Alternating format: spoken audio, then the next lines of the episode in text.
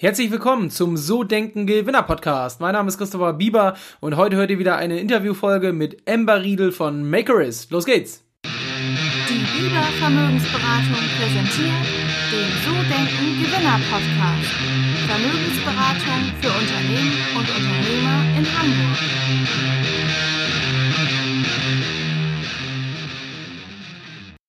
Herzlich willkommen im So Denken Gewinner Podcast. Mein Name ist Christopher Bieber und heute sind wir wieder bei einer Interviewfolge. Ich habe heute jemanden bei mir, der ein Startup im Jahr 2013 gegründet hat zum Thema Stricken, ähm, zum Thema Anleitung, Strickkurse, Muster. Ähm, besonderer Gast, 42 Mitarbeiter zählt das Unternehmen heute, ist 2017 ähm, in der Gründerszene im Ranking auf Platz 18 der am schnellst wachsenden digitalen Unternehmen in Deutschland ausgezeichnet worden und hat im Jahr 2018 die magische Mitgliederzahl von einer Million geknackt. Und heute ist sie da, die Geschäftsführerin von Makerist in Deutschland. Ich freue mich, dass du im Interview bist. Herzlich willkommen, Amber Riedel. Hi, da, danke, dass ich hier sein kann. gerne, gerne. Schön, dass du da bist, Emma. Ich habe es ja schon im Vorfeld gesagt, wir sprechen im Podcast immer mit Gewinnern, mit Menschen, die was erreicht haben und bei mir im Podcast vor allen Dingen eigentlich immer nur mit Unternehmern. Und ähm, im ersten Block wird es jetzt so ein bisschen um dich gehen. Was macht dich zum Gewinner? Wie tickst du so? Was für ein Mindset hast du? Und ich würde so ganz gerne oder ganz am Anfang mal anfangen. Du hast ja 2013 gegründet und äh, hättest ja auch ins Angestelltenverhältnis gehen können. Was war so der Ausschlag, dass du gesagt hast, nein, ich mache mich selbstständig und gehe nicht ins klassische Angestelltenverhältnis, wie das ja eigentlich die meisten Menschen machen? Mhm. Ähm, zum Zeitpunkt 2013, ich hatte bereits eine andere Startup am Laufen. Das war 1001 Hochzeiten, das war meine erste Startup. Und ich habe davor auch erste ähm, Arbeitserfahrung gesammelt, sagen wir im, im großen Unternehmen. Da habe ich bei einer ein NGO gearbeitet in Berlin, die heißt Transparency International. Das hat eine sehr so, würde ich fast sagen, Corporate Struktur, also sehr große Struktur. Ähm, äh, war für mich schwierig, die Mitwirkung von meinem Arbeit zu sehen, obwohl halt die das, das Ziel dieser Firma war sehr anstrebenswert, halt die Korruption in der Welt zu mindern, äh, das Leben von mm, Millionen von Menschen besser zu machen. Ich habe ähm, nicht gesehen, wie diese Tausende von E-Mails, die ich geschrieben habe, überhaupt so irgendwie einen Unterschied, äh, eine Difference geführt haben. Und äh, ich glaube, es ist halt diese Motivation, was mich auch primär in diese äh, Selbstständigkeit geführt hat. Ähm, genau, zu 2013 war das so, ich habe schon fast fünf Jahre meinen ersten Startup gehabt und das war nicht so erfolgreich. Also ich, ich sage immer, das war kein Failure, aber ähm, ich habe das irgendwie einfach nicht auf diese nächste Ebene bringen können. Ich habe es nicht skalieren können. Und zudem habe ich das allein gemacht und habe noch zwei, äh, sag mal, zwei Kleinkinder gehabt. Ähm, und habe auf jeden Fall gewusst, ich würde gern weiter unternehmerisch arbeiten, aber ich brauche eine andere Struktur. Und ähm, habe mich auch so ein bisschen gefragt oder gezweifelt, kriege ich diese Hochzeitsthema selbst überhaupt auf der nächsten Ebene? Und wie lang kann ich das noch aushalten allein? Und ähm, dann kam für mich diese wirklich Opportunität äh, mit meinem äh, Businesspartner Axel Heinz Makers zu gründen. Und ich sah in ihm einfach eine sehr starke Partner ähm, mit viel Erfahrung im Digital, im Marktplätze. Und ähm, ja, eine sympathische Person, die ich dachte, so können wir uns super ergänzen und ähm, auf jeden Fall diese Stress, äh, nicht nur den Erfolg teilen, sondern auch die Arbeit und den Stress. Mhm. Okay, cool. Ähm, jetzt hast du es ja schon ein bisschen beschrieben, warum auch so ein Stück in die Selbstständigkeit. Ähm, aber was treibt dich denn jeden Tag an? Also ich glaube, ah, ja. dein, dein, Tag wird nicht so acht Stunden haben wahrscheinlich im Schnitt, sondern durchaus auch mal länger gehen. Ähm, was treibt dich an? Warum machst du das jeden Tag? Äh, warum arbeite ich, wie ich arbeite. Also für mich ist irgendwie das das allergrößte Wert im Leben die Freiheit. Ähm, also mehr, mehr als Liebe oder mehr als Geld oder mehr als irgendwas ist, oder mehr als, selbst mehr als Familie ist mir äh, dieser größte Wert die Freiheit. Irgendwie diese, diese Möglichkeit für mich selbst zu bestimmen, wann, was, wie, äh, mit wem. Mhm. Oh, und diese Unternehmenstun ähm, ermöglicht das für mich. Also für mich ist es wichtig, immer die Möglichkeit, eigene Ideen auf den Tisch zu bringen, die zu testen und ähm, dann zu entscheiden, machen wir weiter oder nicht. Für mich ist es wichtig, ähm, im schnellen Tempo zu arbeiten ähm, und mit anderen Leuten zu arbeiten, die das, ich sag mal, mithalten können und wollen und ähm, auf jeden Fall dieses Neugierige bei der Arbeit zu behalten. Also immer zu fragen, ähm, wie macht man das jetzt? Könnte man das besser machen? Äh, was fehlt? Was können wir noch besser? Wie wäre es, wenn wir sowas machen? Ähm, das sind die Sachen, die mir einfach motivieren. Okay, also wirklich, man merkt schon so diese Freiheit und das, was sich daraus so ein Stück weit ableitet dann am Ende des Tages.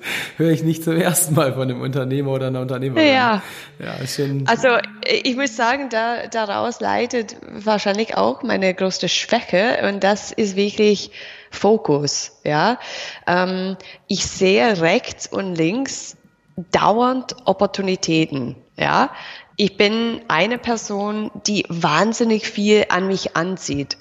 Ich bin vom, vom Wesen auch sehr positiv. Ich bin sehr kommunikativ. Ich tausche mich mit äh, tausende Menschen aus und ich sehe immer so, ah ja, das können wir noch machen und hier hätten wir noch ein geiles Win-Win und mh, mm, das, das wäre auch so eine gute Chance. Ich sehe immer Chancen. Ähm, meine, meine Thema ist äh, wirklich nicht zu jeder Chance zuzugreifen, das halt zu evaluieren, äh, Effort-Effekt, ja, was bringt es uns, wie schwer ist es, ist es ein Quick-Win, ist es irgendwie, äh, kostet das mich viel Kraft, ähm, wird es andere Ressourcen aus dem Team einbinden, was könnten die sonst machen, so Opportunitätskosten, ähm, ja, aber alle Leute, äh, alle Leute, die mich kennen im Team, die wissen das und ich spreche das auch sehr offen an. Hey, bitte gib mir ein Signal, wenn das wieder zu weit ausgeholt ist, ähm, wenn, wenn wir zu viel Themen gleichzeitig behandeln und so weiter. Hm, okay. Ja, cool, war schon einiges drin. Also bin ich später auf den Abschnitt Führungskraft gespannt. da kommt bestimmt auch noch einiges. Ja.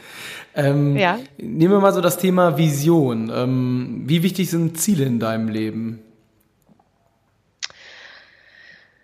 Puh, also für mich privat ähm, weniger wichtig.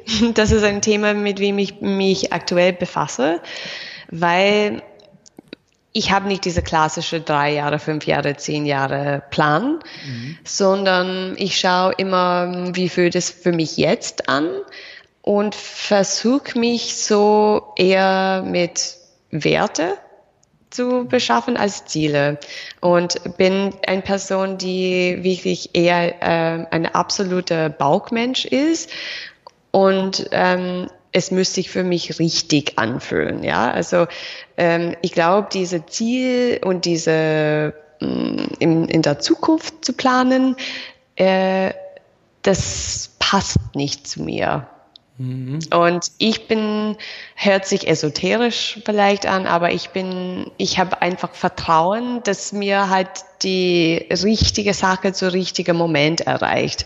Und ähm, wenn beispielsweise ich nach etwas sehne oder äh, oder ich, ich, ich weiß, das will ich. Und ich kann das schon so gut formulieren und klar formulieren, was ich will. Denn werde ich das erreichen.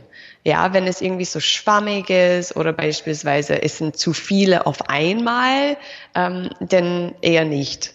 Und das ist vielleicht dann auch gut so, weil mhm. ich würde dann damit überfordert werden oder es dann nicht die richtige Zeitpunkt. Okay, also das so aus der privaten Sicht. Und ähm, jetzt im Unternehmen, gibt es da klare Ziele bei euch, die du auch vorgibst oder die auch von mhm. dir stammen? Im Unternehmen gibt es äh, natürlich viel klarere Ziele, also weil so ohne Ziel kann man natürlich kein Unternehmen führen. Ähm, wir arbeiten halt klassisch mit äh, Vision, Mission, Values. Ja, so strukturieren wir im ganzen Großen. Und darunter haben wir so für das Operativ ähm, einen OKR-Prozess. Mhm. Also wir schauen, was wollen wir praktisch in dem Jahr erreichen, in dem Quartal und dann haben eine Ziel für den Unternehmen und brechen das dann weiter auf Teamebene runter. Äh, was sind die OKRs für die einzelnen Teams und was sind denn die Key Projects und wie kann jeder innerhalb der Firma auf diese Key Projects arbeiten und zu diese Key Results oder zu dieses Objectives dazu beitragen. Mhm, okay. Das machen wir, das machen wir schon seit 2016. Also wir haben schon einige Iterationen hinter uns. Das ist kein einfaches System, weil es erfordert wirklich äh, eine neue Denkprozess. So, was will ich erreichen und wie weiß ich, wenn ich diese Ziele erreicht habe? Wie, wie sieht Erfolg aus? Und ähm, es ist sehr eigentlich schwierig, die Leute, auch mich selbst, dazu beizubringen, so von einem klassischen To-Do-List in einem Art, ähm, ja, aber warum? Warum mag ich dieses To-Do-List? Was will ich damit erreichen? Und wie kann ich das messen? Und das, was will ich erreichen? Das ist halt meist einfacher, aber das Thema, wie kann ich das messbar machen? Das ist, ähm, das ist meist in diesem Prozess die, die größere Challenge. Und habt ihr da auch schon eine Lösung für gefunden? Also, dass ihr dann äh, trotzdem am Ende zu einem Ziel oder einem Ergebnis kommt? Ja, äh, sicher. Das ist ähm, von Abteilung zu Abteilung unterschiedlich. Also ähm, für die Firma kann ich sagen, unser jetzigen Ziel ist Active Buyers. Mhm. Ähm, daraus kann man viel äh, ableiten. Ähm, aber praktisch, wir haben inzwischen so viele Users und so viele Buyers, dass es ist für uns äh, einfacher, die ähm, zu einem Zweitkauf zu motivieren, als zu sagen, der ähm, Firmenziel ist halt New Buyers oder ähm, äh, was anderes, ja. Oder, eine, oder ein Revenue-Ziel. Also mhm. ganz ehrlich, der Revenue-Ziel kann sich von den Active Buyers ableiten, weil wir haben dann einen Average Order Value, wir haben einen Anzahl von Buyers ähm, und so weiter. Hm, okay. Ähm, ich würde noch mal gerne so zu dir zurückkommen. Ähm, du als Person, was machst du, um dich zu motivieren, wenn du mal wirklich so einen schlechten Tag hast? Du stehst auf, vielleicht bist du noch krank, vielleicht, was weiß ich, es regnet, keine Ahnung. Was tust du in so einem Moment, um trotzdem dann in die Firma zu fahren und das Ding weiter nach vorne zu bringen? Ja, ähm, die Vormittag ist für mich irgendwie meine absolute Lieblingszeit. Äh, ich habe zwei Kinder, ich stehe um 6 Uhr auf, ich ähm, meditiere. Wenn meine Kinder zu früh aufstehen und mich irgendwie das nicht ermöglichen, dann spielen wir vielleicht ein, zwei Runde Karten. wir sind mhm. große Uno- und Skippo-Spieler zu Hause. Ähm, mir ist auf jeden Fall super wichtig, Kaffee auch in der Früh auch irgendwie halt als als Ritual, sondern hey, das ist jetzt für mich, äh, das darf ich irgendwie genießen. Ähm, ja, alle irgendwie emotional zu Hause abzuholen und zu unterstützen, weil es passiert immer einiges halt in diese kurze Zeit, wo wir aufstehen, frühstücken, fertig machen und das Haus verlassen. Ähm, aber jetzt, wo beide meine Kinder in die Schule sind, äh, bin ich so kurz vor acht oder viertel vor acht immer praktisch fertig für den Tag. Und das ist für mich äh, meist zu früh ins Büro zu fahren weil bei Maker starten wir halt nicht so, nicht so früh im Team. Und ich nehme dann diese Stunde, sagen wir mal, von acht bis neun. Ich bin alles sehr effizient, so alles sehr nah beieinander mit dem Fahrrad hin und her und hm, immer in Bewegung. Aber ich nutze diese Stunde acht bis neun für Sport. So dreimal der Woche und fahre dann anschließend im Büro. Und dann an die, sagen wir, die drei Tage komme ich ein bisschen später an, aber ich bleibe jetzt inzwischen auch länger, weil äh, Kinder haben am Nachmittag irgendwie andere Programm und ich werde nicht so gebraucht. Ähm, und so komme ich irgendwie, sagen wir mal, emotional gut abgeholt mit der Familie, äh, geile Kaffee, Meditation, Sport. Mhm. Wenn ich im Büro ankomme, ich bin schon selbst komplett geladen und ähm, kann mich absolut äh, einbringen. Okay, also hast also, du gar nicht wirklich, dass du mal so einen Tag hast, wo du sagst so, oh, geht gar nicht mehr. Also tatsächlich wirklich durch diese Rituale, dass du eigentlich mhm. so immer, immer wirklich positiv reinkommst. Genau, weil ich, ich habe auch schwierige Zeiten in die Firma gehabt oder privat und ähm, es gab auch so eine Situation hier, wo wir sagen wir, eine schwierige Zeit haben und ich habe auch nicht gewusst, wie kann ich irgendwie helfen oder ich weiß nicht, wie ich direkt was da bewirken kann. Und ich habe für mich gesagt, okay, weißt du, das, es ist genug, wenn du einfach da bist, wenn du, ähm, wenn du positiv bist, wenn du ähm, die anderen unterstützt, weil ich muss ganz ehrlich auch immer sagen, wir sind hier im Großraumbüro. Ich habe viele Meetings, ich habe viel Austausch mit anderen Leuten untertags und ähm, wenn ich keine gute Laune habe, das äh, schlägt einfach Wellen halt in, in der restliche Team. Und das, das will ich nicht. Also ich denke, das Einfachste, was ich, äh, was ich tun kann, ist einfach äh, glücklich und positiv zu sein. Und das steckt dann die anderen Leute an. Und ich habe dann natürlich meinen kleinen Tricks. Ich habe dieses so kleine Meditationsübung, ähm, Dankbarkeitsübung. Ähm, wenn es bei mir irgendwie gar nicht geht, dann ähm, Musik ist für mich auch äh, total wichtig. Dann höre ich ein bisschen Musik oder trinke ich noch einen Kaffee oder gehe ich kurz spazieren.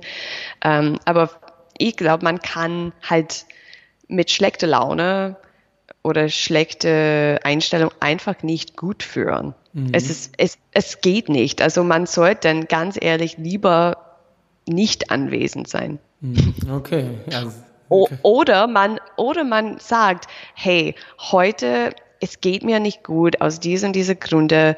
Bitte nimm das nicht persönlich, lass uns direkt zur Sache kommen. Oder, ja, aber wichtig so mit, ich muss auf jeden Fall erstmal schauen, dass ich mit mir selbst irgendwie im Rein bin, dass ich irgendwie dienen kann, weil das ist halt meine Rolle hier zu dienen.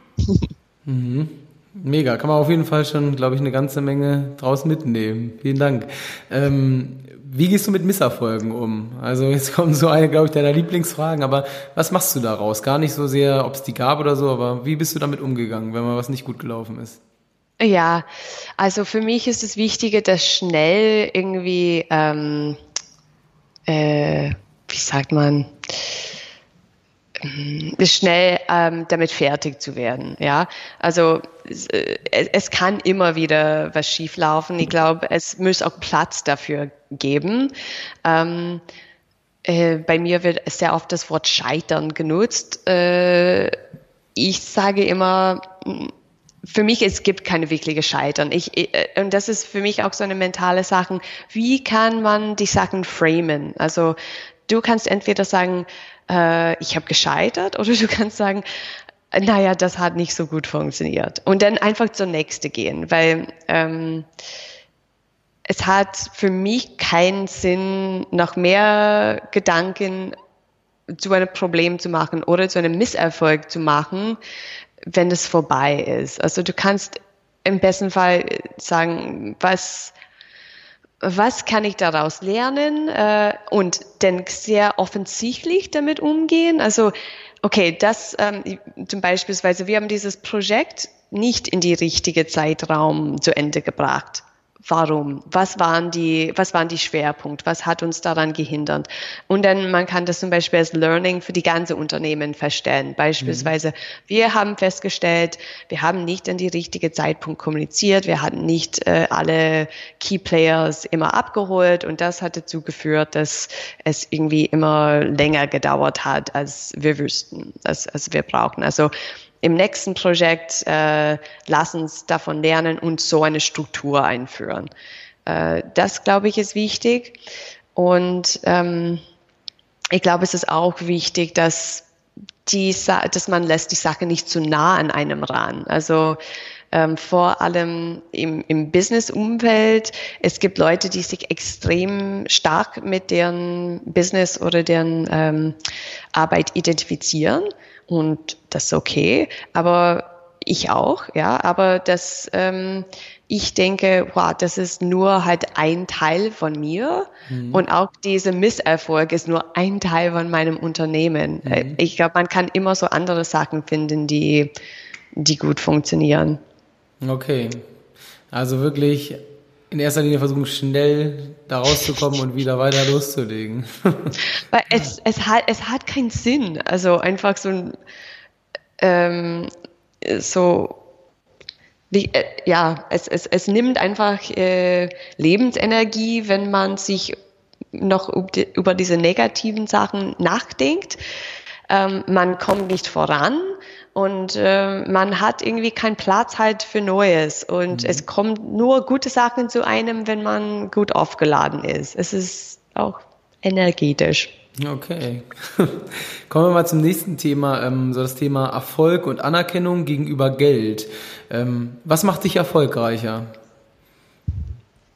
Auf jeden Fall Anerkennung. Mhm. Als Geld, ja.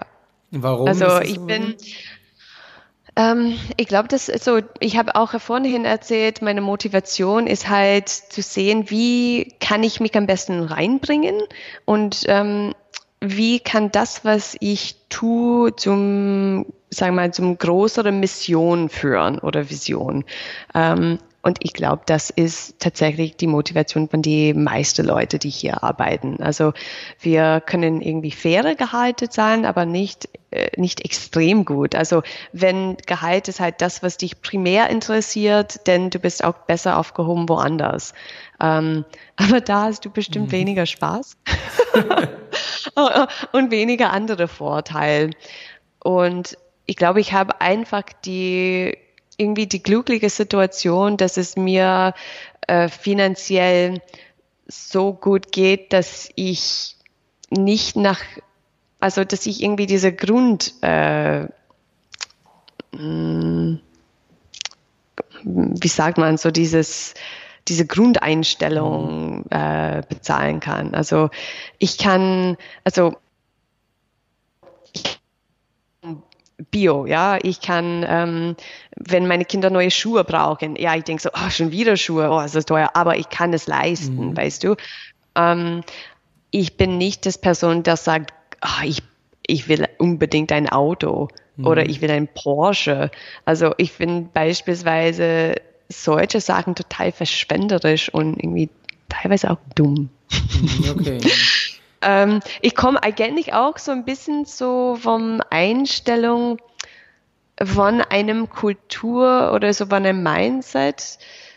Ich habe ich hab nie wirklich viel Geld gehabt und ähm, immer, nicht immer, aber zu Zeiten so ein Umfeld gewesen, wo andere Leute viel Geld haben und man kann entweder sagen, ah, alle Frauen haben so, so schöne Handtaschen und ich habe das nicht und ich fühle mich schlecht und ich, die werden es merken und ich mhm. gehöre nicht dazu. Oder man kann sagen so, was für eine Blödsinn, so viel Geld für eine Handtasche auszugeben. Also passt überhaupt nicht zu mir. Schau, ich habe meinen Stoffbeutel oder diese habe ich selbst gemacht. Mhm. Man kann einfach die Werte anders definieren und sich irgendwie ähm, wenn das Leben mit die Werte im Einklang ist, ist man einfach glücklich. Das war der erste Teil der Interviewfolge mit Ember Riedel. Wenn es dir gefallen hat, hinterlass mir gerne eine 5-Sterne-Bewertung bei iTunes. Wenn es dir besonders gut gefallen hat, kannst du mir auch gerne Rezension schreiben.